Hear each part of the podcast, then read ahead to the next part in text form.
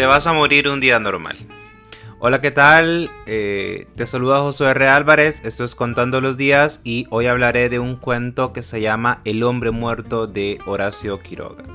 No sé por qué no había tenido un cuento de Quiroga, si debió ser de los primeros, por lo que significa para mí, pero, pero bueno, todavía no llegamos, bueno, creo que con este llegamos a la treintena. El cuento relata las últimas horas de vida de un hombre que, se resbala y... Bueno, él va a hacer su trabajo, ¿no? Se resbala y el machete se le, se le introduce en el vientre o en alguna parte de su tronco. El principio del cuento es el resbalón y el final del cuento es la muerte. Así. Y, yo creo que a Quiroga no le molesta que uno se entere pronto.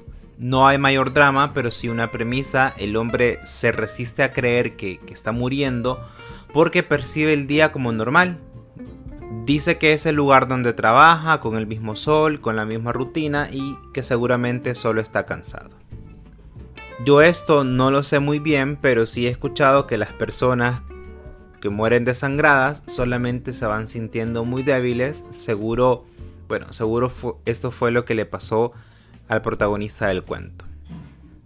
Lo inquietante del cuento es la premisa que les dije, esta de que nos vamos a morir en un día normal.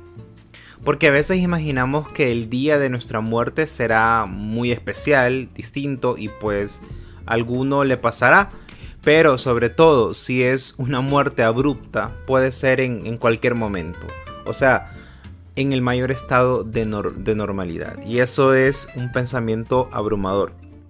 También nos cuesta entender que cuando nos vayamos el mundo seguirá funcionando de la misma manera. Claro que no tanto para los seres queridos más cercanos, pero sí para el resto de la humanidad. Y esto, aunque seamos, pues, aunque lleguemos a ser una celebridad. E, en el desarrollo del cuento, Quiroga da a entender que todos aceptamos la muerte, pero que de todas maneras le dedicamos unos minutos a pensar en ella. Y eso es una, una especie de angustia mínima que nos genera a veces hasta, hasta un suspiro. Lo que quiero decir y esto eh, ya es exégesis mía, es que el tipo realmente, aunque esté muriendo, ya está muerto, ya no es nadie. Yo sé que técnicamente la agonía aún es vida, pero hay un momento en el que si no hay retorno, ya de alguna manera murió.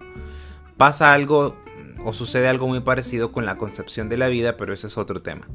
Hay una escena muy dolorosa en la que piensa en los hijos y en cómo lo, lo buscarán para el almuerzo pero no lo hallarán.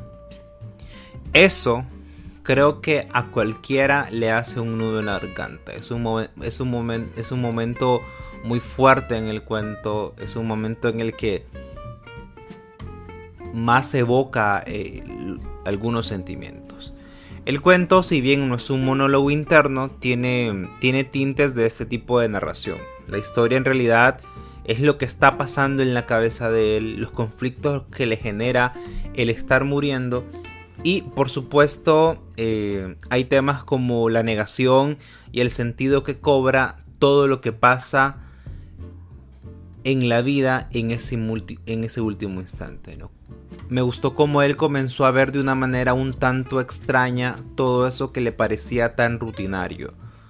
Y a la vez por ser rutinario le parecía que no le podía suceder algo tan extraño y tan normal a la vez como morirse. Esto es todo por hoy. Busquen el cuento, leanlo, juzguenlo y nos escuchamos mañana. Chao.